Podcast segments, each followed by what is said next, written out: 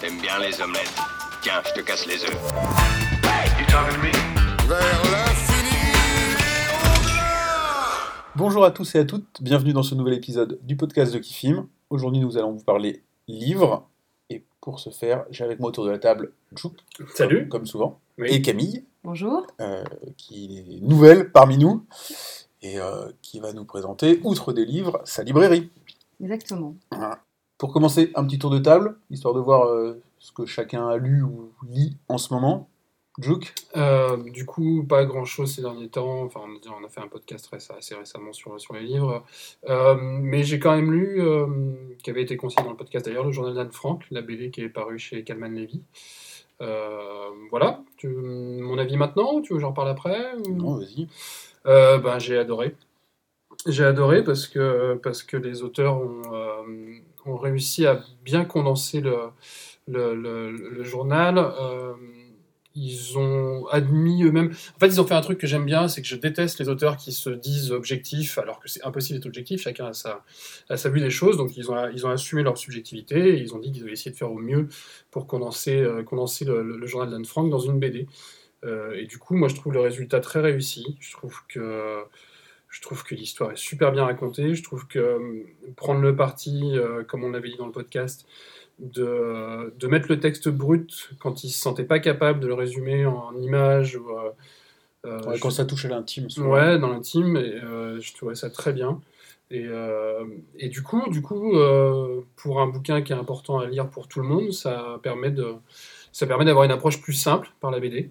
Et puis pour moi qui l'avais lu en, en- en poche, euh, ça permet de rafraîchir ses souvenirs. Donc, euh, ouais, conquis, carrément. Ouais, c'était la, la- c'était la conclusion la dernière fois déjà euh, Ouais. de l'accessibilité que ça donnait. euh. Oui, ça fera partie de ma liste de- de... cadeaux de Noël parce que vraiment c'est une réussite ce- cette BD. ouais. Tu vas te le offrir. Oui, c'est ça. Non, non, je vais l'offrir à des gens. Camille, Euh, alors moi, je lis beaucoup de choses, à la fois pour la librairie et pour moi à titre personnel. Là, je suis en train de lire un, lire un livre magnifique euh, qui s'appelle Rachel et les siens d'un écrivain turc qui s'appelle Medine Arditi, qui a eu euh, deux, trois prix littéraires euh, il y a une dizaine d'années. Euh, c'est absolument superbe. Ça se passe en Palestine entre 1900 et 1915. C'est des portraits de femmes vraiment exceptionnels. C'est évidemment très bien écrit. J'en suis à la moitié, j'ai commencé hier, mais je suis en train de le dévorer et pour le coup, ça dépasse vraiment le cadre euh, professionnel. Je prends vraiment beaucoup de plaisir à lire ce bouquin. Des portraits de femmes turques, du coup? Non, palestinienne. Palestiniennes. Ouais, D'accord. ouais. Donc euh, on assiste à la naissance de l'État d'Israël. Enfin voilà, c'est vraiment extrêmement bien écrit. Ça se passe sur 50 ans. Euh, je pourrais évidemment venir vous en parler euh, une fois que j'aurai terminé ce, ce très très très beau, beau livre. redis le titre. Euh, Rachel et les siens. D'accord. Ok, Très beau. Ouais. Ouais, bah, moi un petit peu comme Julien, on a, on a, on a enregistré il n'y a pas très longtemps déjà un podcast sur le livre, donc depuis, euh, j'ai pas non plus euh, beaucoup avancé dans mes fameux euh, livres de poche et romans euh, qui traînent depuis des mois et des mois. Ah, Si, moi je Euh, peux te mettre le problème à trois corps, mais en même temps je peux le remettre dans poca- podcast parce que ça fait, ça fait deux ans que je le lis. Donc euh, euh, non, bah, juste. je vais y arriver, je vais y arriver. Juste, euh, c'est plutôt ouais, les, les nouvelles BD que euh, je me suis fourni chez Camille, qui sont arrivées euh, à la maison. Donc, notamment, euh, je pense que j'en parlerai aussi prochainement, le tome 2 de Bug euh, et euh, Cassandra Dark, euh, Ouais. que j'ai eu, euh, que j'ai pas eu le temps de lire, que j'ai eu vendredi. Et euh, voilà, il y a des choses, il y a des choses sur le feu. Mm. Euh, Camille, on parle un petit peu de ta librairie. Je vais dire de toi, mais bon, de ta librairie. Surtout, Euh, donc ça s'appelle La Librairie Mouche. c'est ça. Donc c'est à Saint-Grégoire, c'est au nord de Rennes. Et tu as ouvert euh, il y a... J'ai ouvert le 13 octobre. euh, donc j'ai fait. euh, Il y a un aujourd'hui- mois, quoi, C'est ça, il y a un- ouais, exactement. Deux semaines d'ouverture et puis, euh, et puis petite période de, de confinement euh, dans laquelle nous sommes aujourd'hui. Mais euh, l'ouverture s'est très très bien passée. Euh, moi j'étais persuadée qu'il y avait une attente euh, à ce niveau-là euh, pour une librairie euh, euh, à Rennes, quelque chose, un- un- une vraie librairie de proximité, parce que ça me tenait très à cœur de faire quelque chose euh, dans, un quartier où les gens se, promènent et où ils vivent.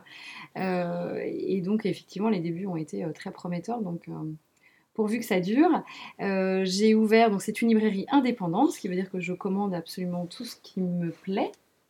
Euh, j'ai euh, la possibilité évidemment de, de commander aussi euh, pour le compte de clients ce qu'il n'y aurait pas.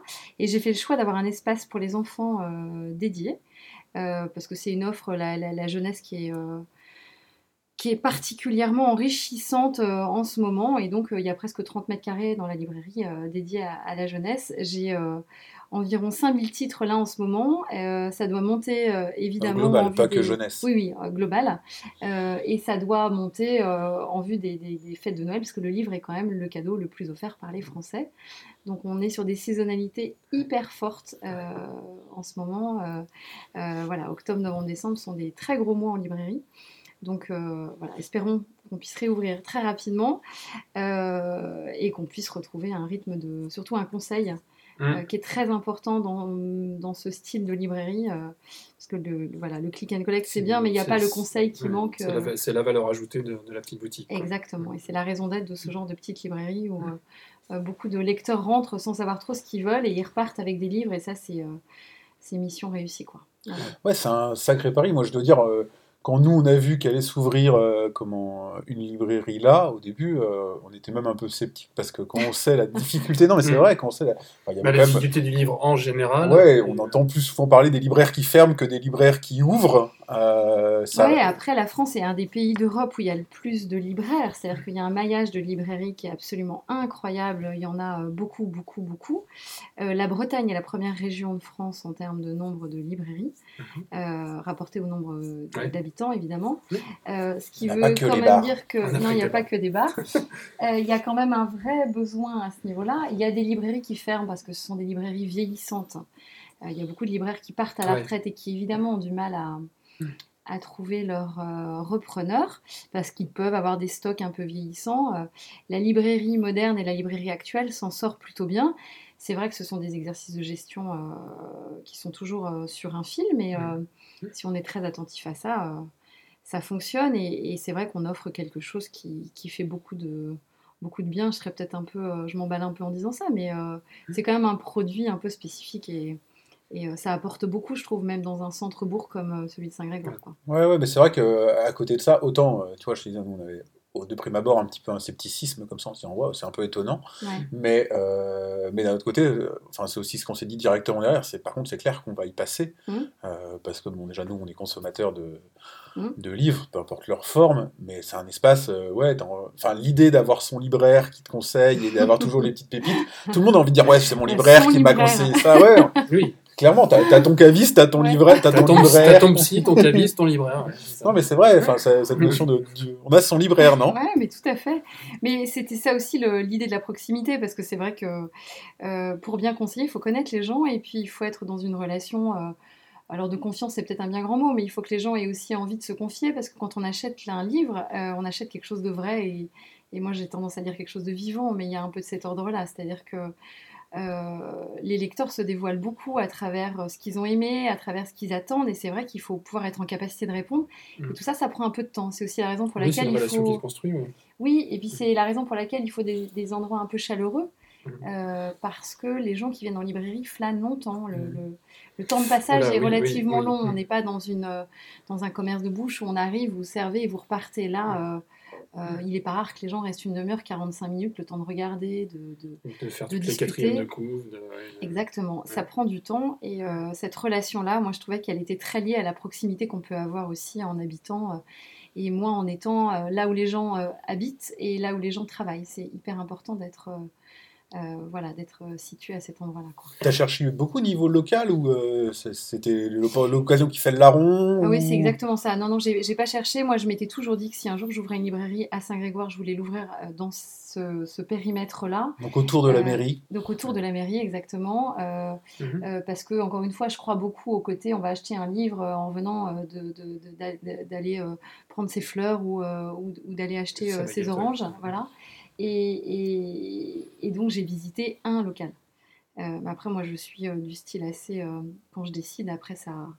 c'est le bulldozer qui se met en, en route. Mais ce local-là, c'est ça qui a tout déclenché. Je pense que j'aurais. voilà, il n'y a pas énormément non plus de disponibilité en plein centre, parce qu'on n'est pas sur un territoire très étendu non plus. Mhm. Euh, Il y avait une rue. euh, quand il y a un local dans la bonne rue, euh, je crois qu'il faut être capable de sauter le pas tout de suite. Et Mhm. c'est ce que j'ai fait. Voilà. C'est vraiment le local qui fait que ça s'est accéléré. Euh, Si j'avais pas eu vent de cette opportunité, euh, je pense que la librairie serait pas ouverte aujourd'hui. D'accord, ouais. Évidemment. Ouais. Alors, la librairie est peut-être un peu jeune, mais tu as senti un, un changement des gens vis-à-vis du livre avec le confinement? J'ai eu l'impression, euh, peut-être fausse, euh, les gens sont très attachés de toute façon, de toute façon à l'objet livre de base. Mm. Mais avec le confinement, j'ai l'impression que les gens sont encore plus rapprochés et attachés au livre, à acheter des livres, à avoir des livres. Alors moi, effectivement, j'étais pas ouverte à cette période-là. Euh, par contre, les chiffres sont assez éloquents, c'est-à-dire que il est, il est, il est très clair que les librairies n'ont jamais aussi bien marché qu'en Mhm. ce moment. Alors, si on met de côté ce cette deuxième période de confinement, mais entre la réouverture en mai et euh, la fin octobre, les librairies ont extrêmement bien Ouais. fonctionné, ce qui veut quand même dire que la demande est en hausse. Et si la demande est en hausse, ça veut dire que les gens ont redécouvert ou ont découvert tout court hein, Ouais. euh, le plaisir des livres. Euh, après, est-ce que c'est une tendance lourde ou est-ce que c'est quelque chose qui est Ou passager passage, euh. Tu nous le diras dans le temps. hein. c'est ça, on, on le verra, mais ceci dit, il reste des très gros lecteurs et les gens qui lisent liront toujours. Oui. C'est vrai qu'il y, y a... Après, dans une librairie aussi comme la mienne, j'ai une offre très diversifiée, c'est-à-dire que j'ai du roman comme ce dont on va, on va parler. Euh, Il y, a, y a de la BD, il y a du bouquin de cuisine, il y a du livre pratique, il y a de l'enfant, il y a, euh, y a beaucoup de choses. Donc en fait, euh, le livre regroupe énormément de choses aussi.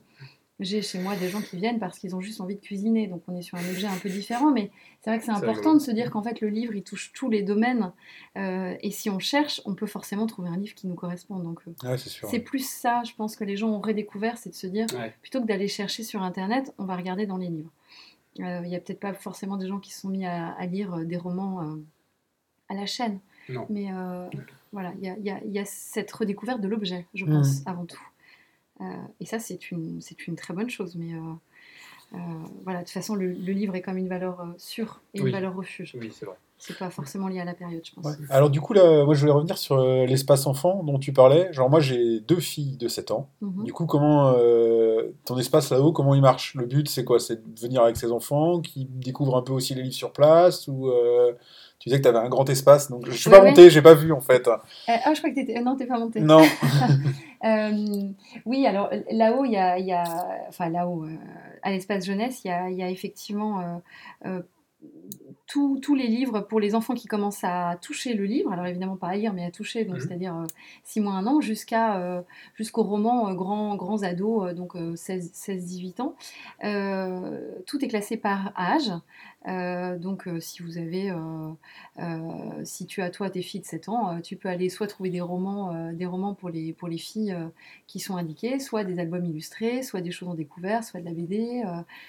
voilà, l'idée c'est que ils soient un peu en autonomie parce qu'elles sont aussi en âge d'être en autonomie. Et à 7 ans, sait exactement ce qu'on aime Ah, le, lire. le but c'est qu'elles montent, enfin qu'elles montent et c'est qu'elles qu'elle découvrent elles-mêmes peu. découvre. C'est pour ça que l'espace est vraiment assez accueillant aussi dans sa manière d'être. J'ai fait des, des grands coussins pour que les enfants puissent se poser avec les livres qu'ils ont choisis. Ouais, c'était un peu le sens de ma question parce que Oui. moi j'envoie mes deux filles de 7 ans là-haut, Elles vont prendre, elles vont prendre un livre, elles vont se poser quoi. Exactement. Donc euh, dans certaines librairies, c'est euh, c'est pas. euh, Ah oui, mais moi je pars du principe que tu peux pas acheter un livre si Ouais. tu l'as pas ouvert.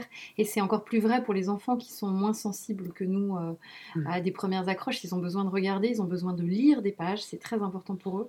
Donc euh, évidemment qu'ils peuvent le faire.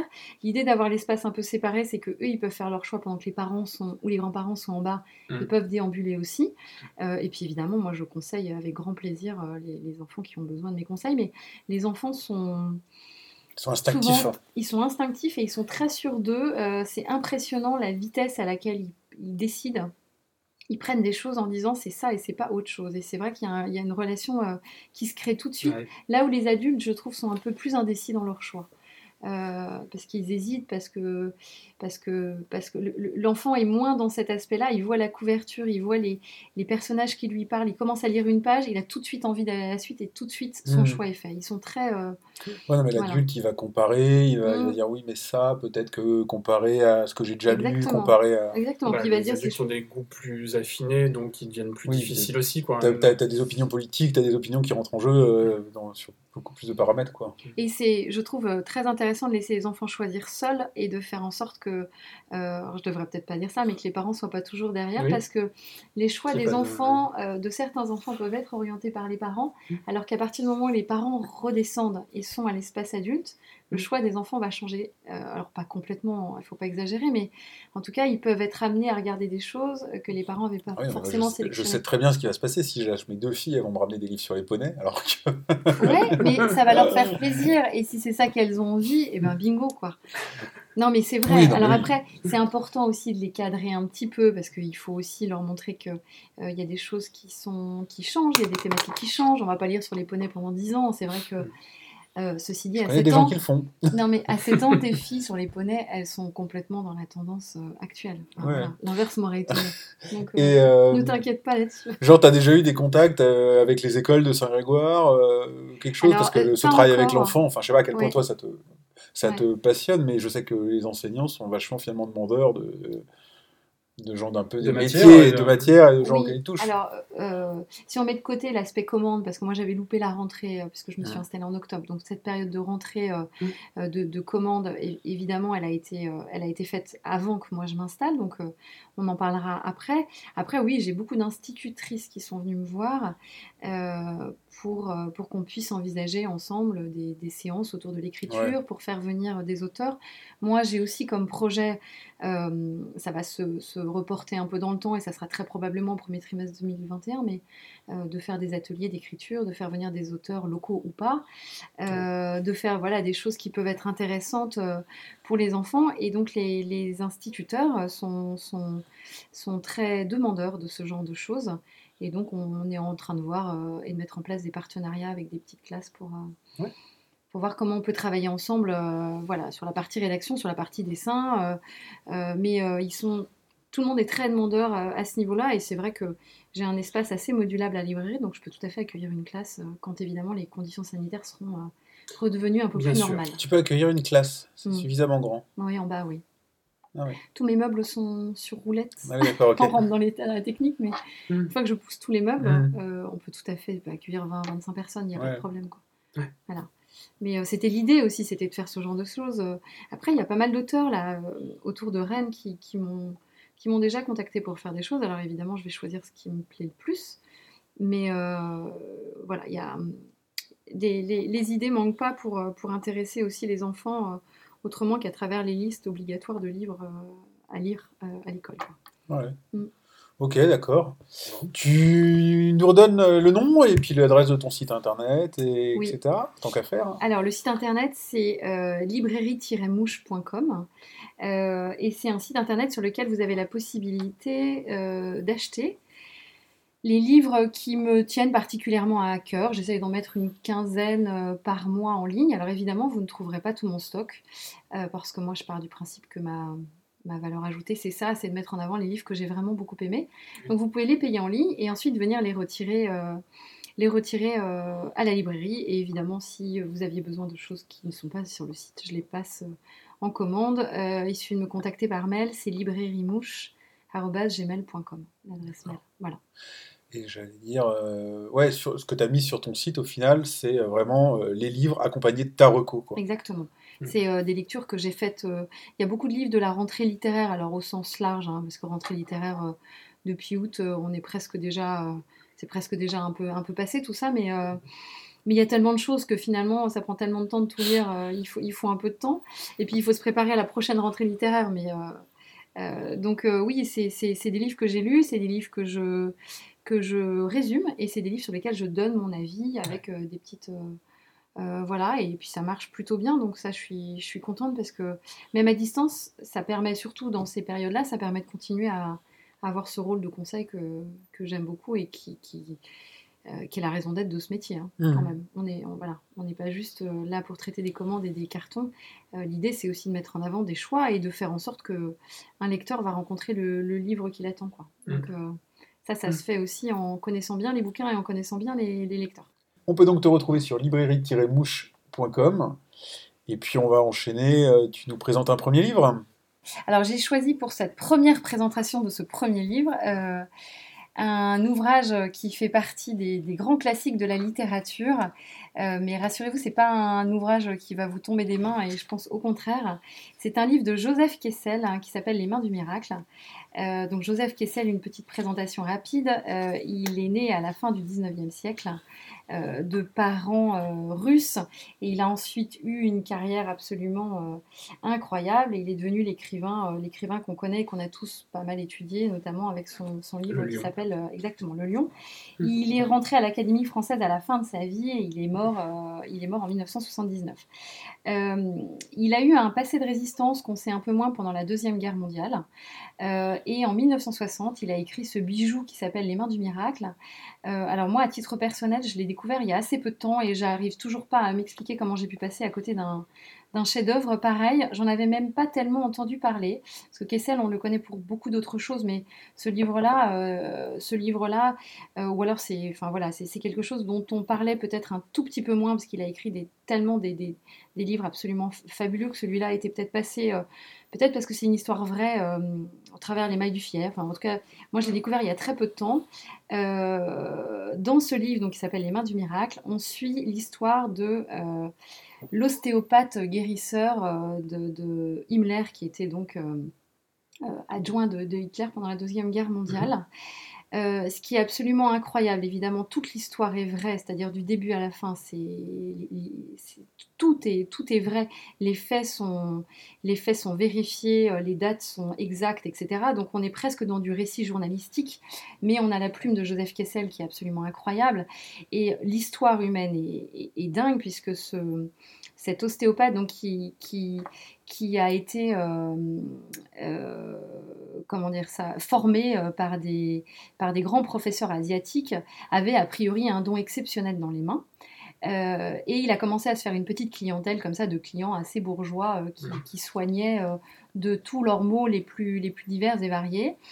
Himmler a eu vent de, de l'existence de, ce, de ce, cette ouais, que je qualifie d'ostéopathe, mais c'était un peu un soigneur, euh, voilà, un soigneur exceptionnel.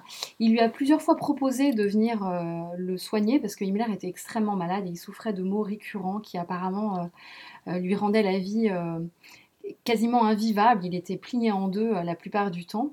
Et euh, Kersten, donc ce fameux ostéopathe, a fini par accepter après avoir beaucoup hésité, parce que quand on vous demande d'aller soigner Himmler, euh, je pense que c'est quelque chose qui est euh, particulièrement compliqué. Sauf que toute l'intelligence du livre réside justement euh, dans cette relation qui va se nouer entre les deux personnages, puisque très vite Kersten va comprendre qu'il va pouvoir obtenir de la part de Himmler des, des informations qu'il va utiliser pour pouvoir euh, soit les donner aux services secrets, soit Mhm. aider des gens. Et donc, euh, à partir du moment où Kersten trouve la, la porte d'entrée euh, chez Himmler, il va récupérer des données absolument essentielles qui sont toutes classées euh, secret défense. Et il va finir même par être employé par euh, les services secrets des pays du Nord qui vont le faire venir pour pouvoir déjouer des attentats, sauver des gens des camps. C'est-à-dire ce type-là, il a derrière lui des dizaines de milliers de vies qu'il a réussi à sauver grâce aux informations qu'il a euh, récupérées euh, de ce nazi qui s'abandonnait complètement euh, quand il arrivait à le délivrer de, de- de ce mal dont il souffrait. à partir du moment où les douleurs étaient parties, c'est comme s'il était dans un état second et il se mettait beaucoup à parler. Et Kersten, qui avait une intelligence absolument exceptionnelle, a réussi à lui faire croire qu'il était son ami, euh, enfin son ami, son allié, euh, tout en lui-même se mettant jamais en danger. Donc tout le livre est sur cet équilibre où on se dit à toutes les pages, mais c'est pas possible, il va se faire prendre, euh, il va se passer quelque chose. Et finalement, ce type est, est un héros de l'humanité, et vraiment, je pèse mes mots. Euh, le livre est tellement incroyable que quand vous le refermez, vous vous dites, cette histoire ne peut pas être vraie. Et il y a la fin du bouquin où on explique qu'effectivement, euh, tout ce qui s'est passé et, et à quoi ont servi ces informations. Et c'est tellement improbable que vous le relisez en étant en état de, de sidération et en vous disant mais c'est- complètement fou.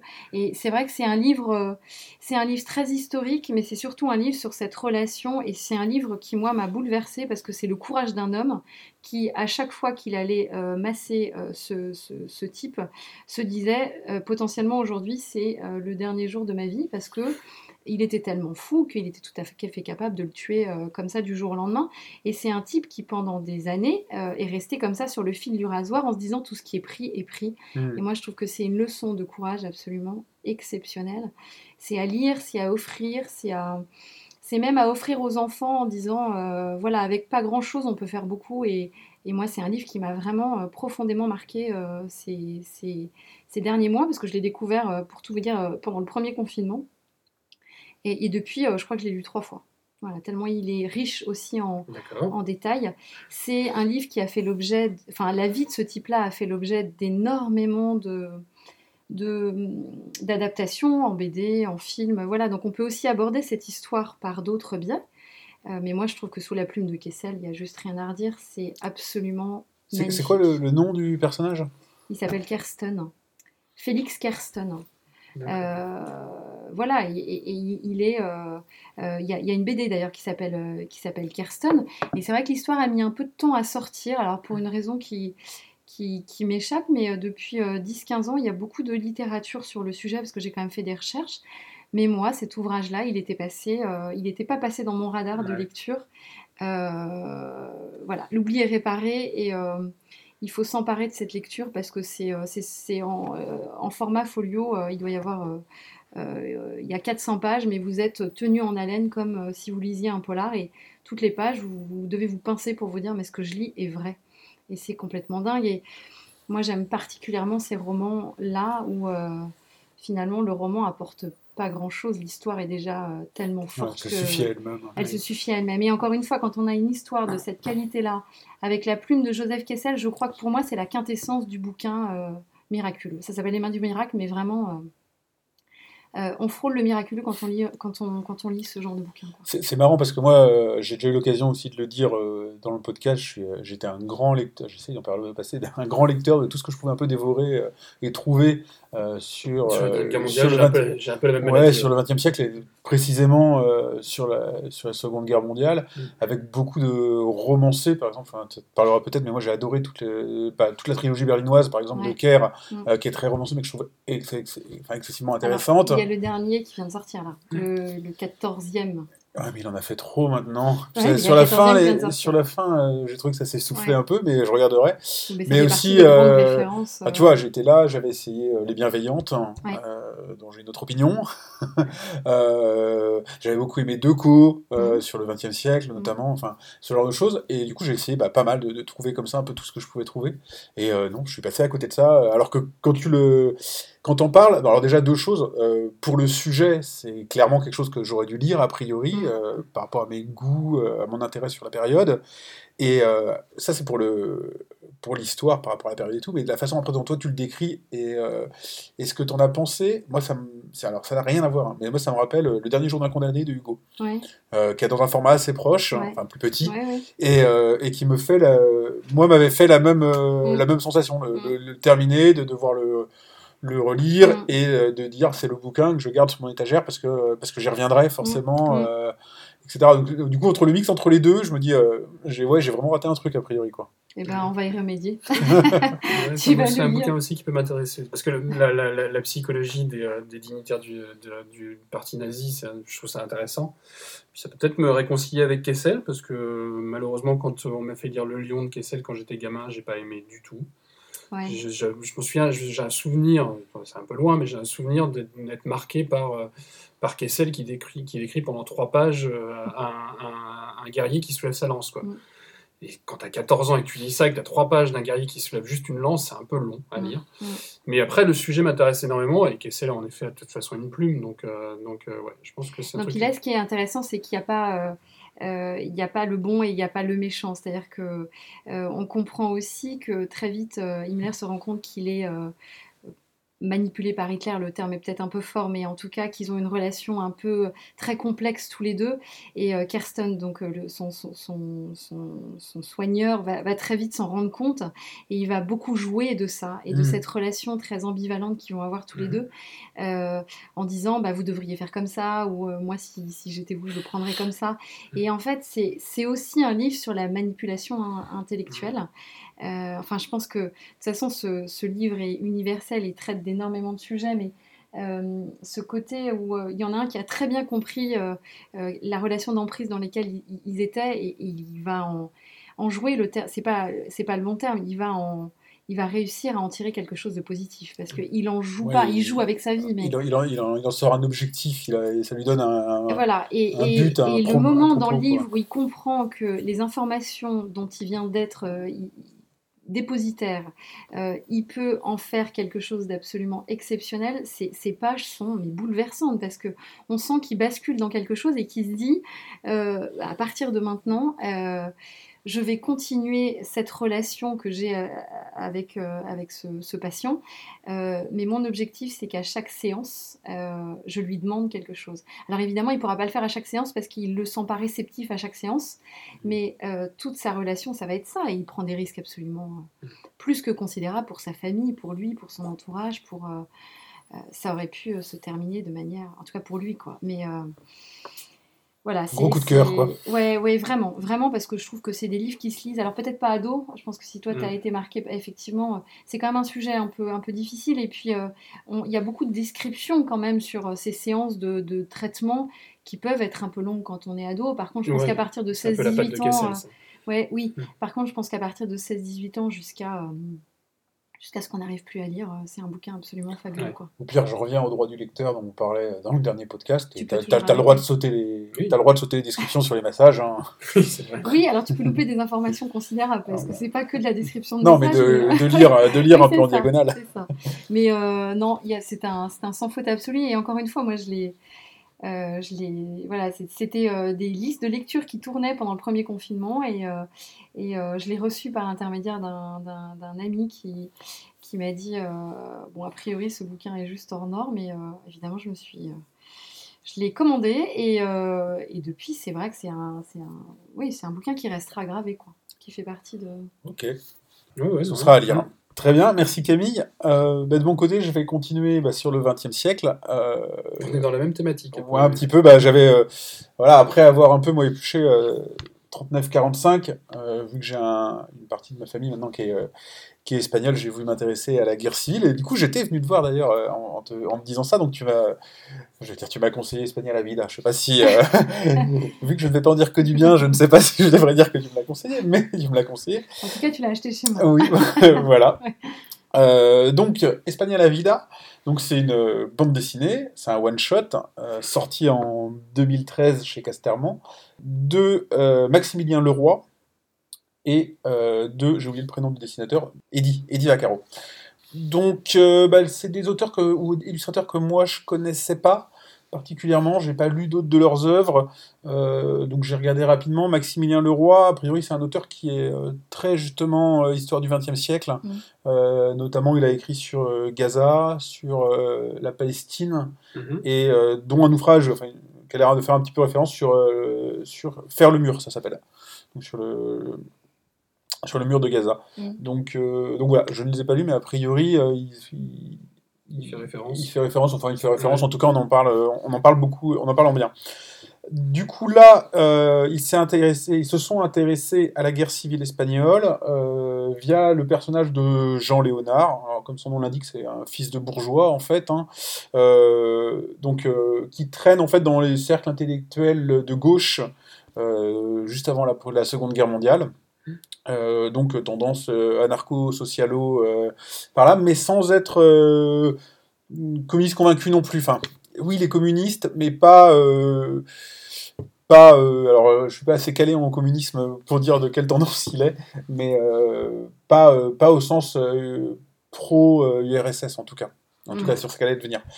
Euh, donc voilà, il va euh, notamment suite euh, à Guernica, donc suite au massacre de, de Guernica, euh, franchir le pas, quitter un peu sa vie un peu bourgeois bohème parisienne, direction, direction l'Espagne pour combattre aux côtés des républicains contre, contre le franquisme. Donc et, et rejoindre la, guerre, la guerre civile espagnole. Donc on va avoir dans la BD euh, une partie de son voyage, euh, comment il arrive jusque là-bas, euh, bah, le, le- département, le, perdu le mot, le régiment, le régiment qu'il rejoint qui est donc composé notamment bah, d'étrangers qui viennent participer à la guerre.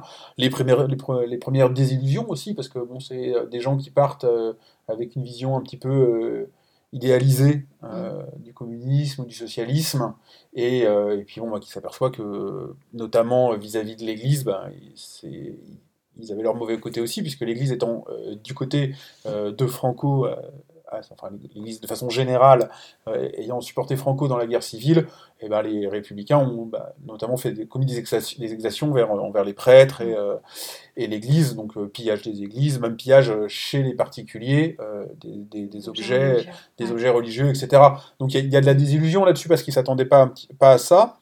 Et puis après, bien entendu, bah, il y a les rencontres, euh, les personnages qu'il va rencontrer, bien entendu, il y a une femme. Euh, donc voilà. Dans l'idée, euh, dans l'idée, c'est pas mal, c'est ce que je cherchais vraiment. Donc euh, sur la reco, c'était vraiment parfait, c'était exactement ce que je voulais. je tiens à le dire. Euh, ah, avant de redonner mon avis, je continue un petit peu euh, sur l'objet en lui-même. Donc au niveau du dessin, on est sur un, un dessin au trait, au crayon gras. Alors, il y a presque du fusain par endroit. J'ai regardé un petit peu sur le net, il y a beaucoup de gens, enfin beaucoup de gens, il y a des gens à qui ça ne plaît pas, parce que c'est un- c'est vrai que bah, c'est c'est marqué comme Ah, trait. ça joli. Euh, Ouais, moi, non, ça m'a il- moi ça m'a pas gêné du tout. hein, Après, une question euh, de sensibilité, mais il y a, une- ouais. il y a une vraie, il y a un vrai trait, il y a quelque chose. Quoi. Et puis ça colle, chose ça colle, ça colle au thème, hein, de toute façon, euh, globalement. On a une mise en couleur qui n'a pas été faite par le dessinateur, qui est faite euh, comment, par euh, Anne-Claire Jouvray. Euh, la mise en couleur, elle est parfois très intéressante, notamment sur les scènes de guerre. Elle est très rouge, très, euh, Mhm. bah, elle prend la thématique un petit peu de, de l'histoire. Elle est assez réussie. Au niveau de la mise en page, euh, du découpage en cases, etc., c'est euh, assez classique.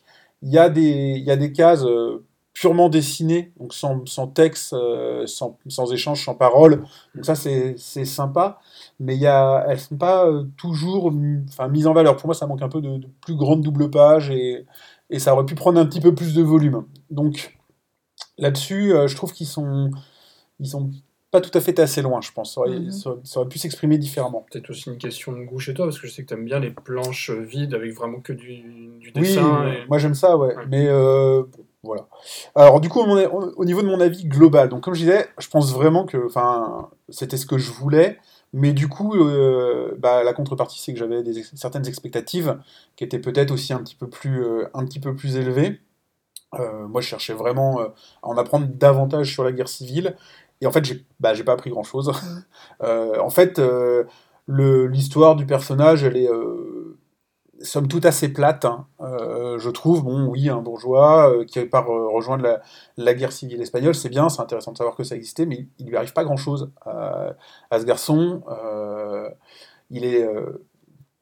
il est rapidement blessé euh, au combat, donc il est vite, il, est- il retourne en arrière. Donc déjà, bah, toutes ces pages-là, euh, on n'est pas, euh, on n'est pas dans l'histoire de, de la guerre. Et puis euh, il va retourner au front, mais il retourne au front sur la toute fin. Mhm. Donc c'est la débâcle plutôt, c'est la fuite et le retour en France. Donc voilà, on a une histoire assez, somme toute, je trouve, linéaire. Pas beaucoup de fond, pas beaucoup de contexte non plus, que ce soit dans la BD. Ça manque un petit peu de, de, caractère fort, d'un personnage un peu historique, même, même inconnu. Je veux dire, euh, un révolutionnaire un peu, un peu marqué qui serait venu donner un peu de caractère à l'ensemble. Euh, ça manque de ça. Alors, en amont de, la guerre civile, euh, de, son départ pour la guerre civile, il y a un personnage, il y a Victor Serge, qui est, comment, qui est un révolutionnaire libertaire, puis marxiste, qui a existé vraiment, que le personnage rencontre et qui forge un petit peu, lui, ses opinions et tout ça. Et en fait, c'est dommage parce que on le voit apparaître, mais sans vraiment non plus euh, rentrer dans quelles sont ses idées euh, à lui. Mhm. Et puis, on aurait voulu, je trouve, un- une sorte de balance, de contrebalance, après dans la seconde partie de l'histoire, quand on est sur le front, avec des, des personnages euh, plus forts. Parce que le personnage euh, central, en soi, lui, euh, il se laisse un peu porter par les événements. Il part, quand il part faire la guerre, c'est un peu parce que ses copains lui disent aussi Mm. arrête d'en parler, vas-y. Et lui, il s'était inventé une excuse parce que sa copine était là, mais en fait, il s'en fout de sa copine. Donc, euh, c'est pas non plus. euh, c'est pas quelqu'un qui y va, quoi. Il va rencontrer dans la BD quelqu'un euh, de plus, euh, plus jovial aussi, plus, qui, amène justement ce côté personnage secondaire un peu, plus, un peu plus tout, un peu plus extrapolé que le personnage principal. Mais voilà, ça reste, ça reste peu approfondi, quoi. Donc voilà, Et puis, donc d'un côté ça, un peu, un peu manque de fond, manque de contexte, manque de contexte aussi, euh, je pense que sur un thème comme celui-là, euh, bon c'est aussi quelque chose que moi j'adore, à la fin d'une BD, euh, retrouver bon, non seulement des esquisses, un petit peu comment le trail a été recherché, tout ça c'est vachement sympa, mais aussi le contexte historique Mm. de l'histoire, ça, me- ça- il y aurait- il y aurait pu y avoir une sorte de, voilà, de, de dernière partie un petit peu où ils expliquent le départ des Français euh, pour l'Espagne, le retour aussi, la débâcle un petit peu de fond aussi sur ce qu'était le marxisme et tout ça, non c'est pas du tout... euh, abordé, c'est pas évoqué, il n'y a pas de préambule, il n'y a pas de postambule, je ne sais pas si on le dit. Donc, euh, donc voilà, c'est vraiment, euh, c'est vraiment pas remis, c'est pas contextualisé. Donc là, là-dessus, c'est un petit peu dommage. Et puis du coup, globalement, ce que je disais, le personnage, au final, vu qu'il se laisse un peu porter par l'événement et qu'il euh, bon, il est vite quand même blessé, de- en plus de façon bête, euh, au front et rapatrié en arrière, ben, au final, il n'y a pas un grand rythme dans l'histoire. On n'est pas, euh, on pas pris entre deux batailles. euh, à se dire oh là là, comment ils vont s'en tirer, qu'est-ce qui se passe, c'est pas ça non plus. Donc, donc voilà, il y a un personnage secondaire qui est Milena, donc, dont il va tomber amoureux, où on sent, euh, pareil, en fait, c'est abordé, on sent la femme de caractère euh, qui, est, là pour euh, des convictions et ce genre de choses, et encore une fois, c'est pas approfondi. Et c'est pas approfondi au même point qu'au final, ils fuient, euh, dans la débâcle, ils fuient en- ensemble, ils reviennent en France tous les deux, et je vais spoiler la fin, donc voilà, écoutez pas, mais en fait, le personnage principal partira aider la résistance en Angleterre à la fin du livre. Et en fait, il y a même carrément, il est chez lui avec elle, donc on comprend qu'ils sont ensemble et qu'ils ils emménagent ensemble. Par contre, il part résister tout seul. Alors que cette personne, cette- cette- ce personnage féminin avait plus de conviction que lui, quoi, était plus fort. Et là, clairement, on dit, mais attends, moi j'ai, retourné le truc, j'ai, raté une page, là. pourquoi elle est pas là pour- Elle arrive après. Oui, alors, c'est un one-shot, donc théoriquement, il n'y a pas de tome 2. Ouais, bah, Et, et là, pas. il y, a il y a vraiment un petit raté. Pourquoi, pourquoi ce personnage euh, fort euh, reste à la maison à faire la cuisine pendant qu'il repart en Angleterre quoi? C'est Ça m'a un petit peu choqué. Elle a le mal de mer. Elle peut pas faire la traversée. Donc, euh, donc voilà, je trouve, je trouve qu'il y avait beaucoup de pistes, donc, euh, via ce personnage féminin notamment, euh, à explorer sur son passé, sur la désillusion que lui vit bah, de la réalité des combattants sur place par rapport à, à l'utopie socialiste, un petit peu. Euh, voilà, il y avait- il y avait matière. Alors après, je sais que c'est une BD et on peut pas tout mettre, tout dire, mais là, c'est un petit peu, un petit peu pas assez de Mm. rythme, un petit peu pas assez de contexte, un petit peu pas assez de fond. Donc clair- clairement, bah, je suis resté sur ma faim. Donc, euh, donc voilà. Alors on pourrait presque s'attendre effectivement à un tome 2 avec ce, avec ce départ pour l'Angleterre, etc. Mais bon, euh, je pense que je serais pas client. Oui, c'est ça. ouais. Est-ce que, est que du coup ça plairait à quelqu'un qui a pas. Parce que en fait, bah, là, écoutez ce que tu décris, on a l'impression que ce qui t'aurait fallu c'était pas une BD, c'était un bouquin d'historien quoi. Alors non, parce que justement, tu vois, je l'ai amené. J'ai un bouquin d'his- d'historien sur, la, sur la guerre civile espagnole, mais c'est ce que je disais, c'est pire. Alors, donc, du coup, euh, ma question c'est est-ce que quelqu'un qui a pas un tel besoin d'informations sur, euh, sur la période franquiste euh, trouverait son, son bonheur dans cette BD ou pas? T'apprendras rien. Non, mais sans avoir envie d'apprendre. Est-ce que l'histoire, est-ce que Non, bah non, parce que. Enfin, non, il y a mieux. a- C'est pas une BD d'aventure, parce que euh, le pauvre garçon, euh, il va à la guerre, il tombe dans un trou, il se fait une bosse, il est rapatrié. euh, Ouais. il est rapatrié aux, dans- à la- comment, à l'arrière à l'arrière front là, à l'arrière du front. Donc non, il, il- c'est pas, il y a pas d'aventure. C'est ce que je dis, il y a pas de personnages qui mettent vraiment en avant. Alors j'ai l'impression de dire que du mal, alors que j'ai pas passé un si mauvais moment à la lire. hein. Mais euh, Mais c'est peut-être justement le parti pris, euh, tu vois, c'est de se dire on va faire un peu un non-héros, quoi.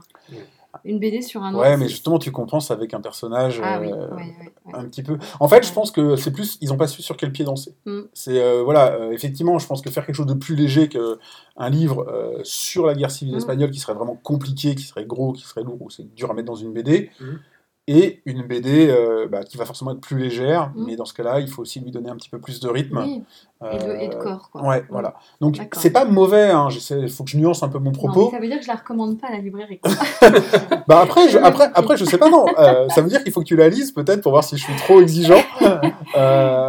Non, non, là, j'étais, franchement, j'étais un peu dur par rapport à ce que moi j'en, attendais, mais c'est, c'est plus ça. Je pense qu'ils ont pas su sur quel pied danser. Ouais, mais c'est c'est Donc voilà. certainement le cas. Et puis, euh, bon, faut voir. Je pense que ça doit pas être évident non plus, parce qu'en France, euh, la guerre civile espagnole, vu qu'on les a quand même laissés se démerder tout seuls, c'est pas dans nos manuels d'histoire. Et c'est Pas un trop, sujet non. qui est particulièrement méconnu. Ouais, voilà, la, ouais. guerre, la guerre civile espagnole. Bah, parce que clairement, hein, c'est un pays où on a dit, euh, bon, bah, nous, on va laisser se démerder tout seuls, on va régler nos problèmes, donc. Ouais, mais il y a assez peu de choses dessus. on y revient un peu, mais c'est c'est pas un sujet particulièrement développé.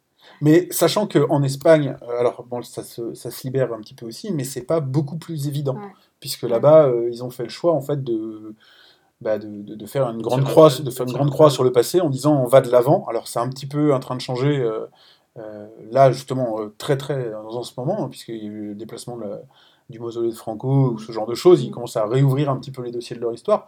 Mais en tout cas sur les euh, 50 dernières années, euh, l'Espagne ne regarde pas non plus son passé. Mm. Donc euh, c'est pas hyper hyper documenté et euh, après voilà j'ai pas non plus encore mené des recherches approfondies sur le sujet. Mais, euh, mais voilà. Donc euh, peut-être euh, ça pourrait éventuellement euh, quelqu'un. euh, ouais, pff, non. Non, ouais, d'accord. À Bah, qui tu le recommanderais? À qui je le recommanderais? Bah quelqu'un euh, dont le grand-père est espagnol peut-être ou euh, non mais il y a moyen qui, qui, Ah non, qui- ouais. qui voudrait euh, qui a pas besoin. Je, je sais vraiment pas ce que je vais dire. Je vais couper ce bout-là. Bah non, mais ou quelqu'un qui n'y connaît vraiment rien. Parce que tu dis, euh, euh, il y a vraiment des gens euh, pour qui c'est un, c'est un sujet euh, totalement euh, vierge dans leur tête, quoi. ouais mais encore une fois. Non, mais euh, vraiment, regarde ouais. l'Espagne. euh, Ouais, non, mais je sais, mais sauf que, sauf que le, le franquisme et, euh, et les militaires en face, ils sont quasiment absents de la BD. Oui, mais là, Donc on, Français comprend même pas que- vers Ouais, quoi- ouais. contre quoi il va, il va se battre en Ouais. fait. Euh, Oui, mais lui non plus savait pas, je pense. Euh, tu as commencé ta présentation en disant euh, il y va, c'est pas par conviction, c'est juste parce que euh, il a décidé de se donner un objectif. non, alors ouais, c'est pas, il, il- il a ses convictions, mais c'est Ouais. pas, c'est pas un meneur d'homme, tu Ouais, vois. ouais, C'est pas comment. Mais par exemple, le fait que C'est ça, c'est tiède, le- comme le- lui. Voilà, le, le- le poids des Allemands, notamment dans le massacre de Guernica, Mm. euh, si tu lis le- le- la BD sans vraiment aucun contexte et sans t'être posé aucune question, tu vas pas remarquer les croix gammées sur les queues des avions. Mm. Or, c'est le seul euh, détail qui, qui te dit que ce sont les, Que ce nazis. sont les nazis qui Ouais. ont été euh, aider Franco et commettre le massacre de, de Mm. Guernica, quoi. Donc, euh, c'est trop subtil, tu vois. Ouais. Et, puis- et puis après, voilà, euh, ça, ça, s'arrête là. Qui est Franco euh, Quel était son but, etc. Tout ça, tout ça, il n'y a pas. Mm. Mais, enfin, je serais... lis-le, essaye. euh, ça prend... Je l'ai lu en Non, mais une je vais heure. trouver quelque chose de plus costaud, de plus, de plus complet, de plus. euh, Je vais m'y mettre. J'ai compris le cahier des charges. Je te repasse la parole, Camille, pour, nous... pour un deuxième roman. Deuxième roman, d'ailleurs, deuxième biopic, biographie aussi. Euh, oui, non, là, alors là, c'est plus un roman. Euh, alors, on n'est plus du tout au XXe siècle. Euh, c'est un roman qui est sorti au mois d'août, qui s'appelle Les Graciers. et c'est un roman d'une jeune auteure anglaise qui s'appelle Kiran Millwood Hargrave, euh, qui a une trentaine d'années. Et c'est d'ailleurs son premier roman pour adultes. Elle avait écrit des choses pour enfants, mais c'est son premier titre pour. euh, pour adultes, euh, moi je l'ai lu il y, a, il y a assez peu de temps parce que effectivement la rentrée littéraire est toujours un peu dense donc euh, il y a beaucoup de choses à lire. Euh, et puis il a été sur la liste d'un prix littéraire en littérature étrangère donc je, je- voilà, c'est comme ça que je, je suis arrivée à ce livre-là. Déjà la couverture est magnifique parce qu'on voit une, une- un profil de femme avec une chevelure et on voit une queue de baleine dans sa chevelure donc déjà le- je suis assez sensible aux couvertures et c'est vrai que la couverture est la couverture intrigue euh, et, laisse à penser que l'histoire va être, euh, va être un peu hors norme, et c'est vraiment le cas. Euh, ce roman a lieu au XVIIe siècle. On est au tout début des années 1600, 1620, euh, et toute l'histoire se déroule au nord du cercle polaire, donc dans des contrées assez peu... euh, souriantes euh, à cette époque-là. On est sur une petite île qui s'appelle l'île de Vardeux, euh, qui est évidemment accessible que par bateau, qui, huit mois par an, est emprisonné par les glaces, où on vit dans le noir depuis, depuis des générations et où le seul moyen de, survivre, c'est d'aller pêcher. Et le roman s'ouvre sur une scène absolument incroyable. C'est le rêve d'une des jeunes habitantes. Enfin, elle a eu une prémonition une nuit où elle voit une baleine qui va s'échouer. Euh, qui va s'échouer sur la plage. Et le lendemain de cette, de cette scène qu'elle décrit euh, et qui la marque profondément, euh, va se dérouler une catastrophe absolument hors norme. Tous les hommes de l'île meurent dans une tempête. La tempête arrive, donc toutes les femmes sortent euh, en entendant un bruit absolument euh, incroyable. Et là, une vague arrive et euh, engloutit tous les hommes qui sont partis pêcher comme tous les matins. Donc, passé ce côté de stupéfaction absolue, les femmes se retrouvent seules sur cette île.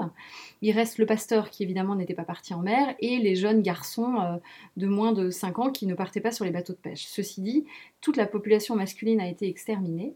Et les femmes ont un, petit moment de stupéfaction, de très grande douleur évidemment, parce que, parce que euh, elles se retrouvent dans des situations où les tâches sont extrêmement difficiles et très physiques, et elles se retrouvent dans l'incapacité, parce qu'elles n'ont pas le mode d'emploi, de, de faire ce que devaient faire les hommes.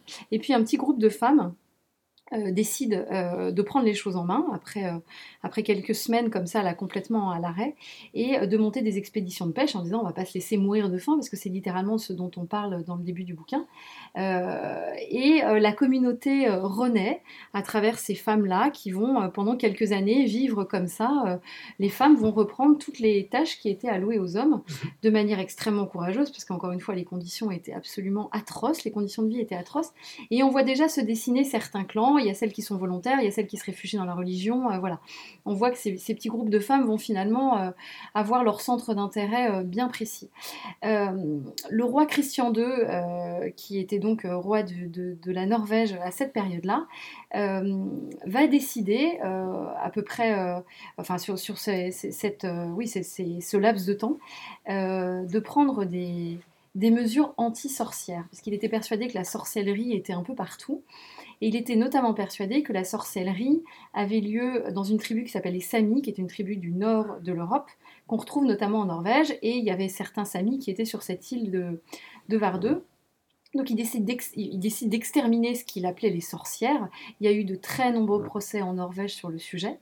Euh, et euh, pour, parce qu'il a entendu parler de ce village de femmes qui arrive à survivre suite à une tempête, lui il est persuadé qu'il y a une histoire de sorcellerie derrière tout ça. Et il délègue un, un, un, Ouais, exactement, un inquisiteur complètement fanatique et qui est euh, persuadé d'être investi par une mission divine, qui va faire le voyage depuis Bergen en bateau avec sa jeune épouse qui est terrorisée par ce type euh, qu'elle découvre extrêmement violent. Et donc ils vont arriver tous les deux euh, sur l'île et lui va commencer sa mission. Il va être aidé en cela par certaines femmes et par les appuis, des appuis locaux aussi qui vont venir l'aider. Le roman est très noir parce qu'évidemment c'est une histoire vraie et on a retrouvé des, écrits euh, notamment de cette période-là où euh, la moitié de la population de cette île a quand même été exterminée euh, pour ces histoires de sorcellerie. les femmes vont toutes être accusées à leur tour et donc il va y avoir pas mal de dénonciations. mais c'est une histoire qui est très forte dans sa... dans, sa, dans, son existence d'abord. La plume de cette jeune auteure est absolument incroyable parce que on a l'impression de vivre minute par minute, on a l'impression d'avoir froid quand il fait froid, on a l'impression d'avoir le mal de mer quand on est en... Euh, elle a réussi à trouver le juste équilibre entre se mettre au service de cette histoire absolument dingue qui, elle, l'a fascinée. C'est même devenu quasiment obsédant, elle le dit, que, cette histoire l'a vraiment euh, particulièrement impactée. Elle a fait des recherches très poussées sur le sujet.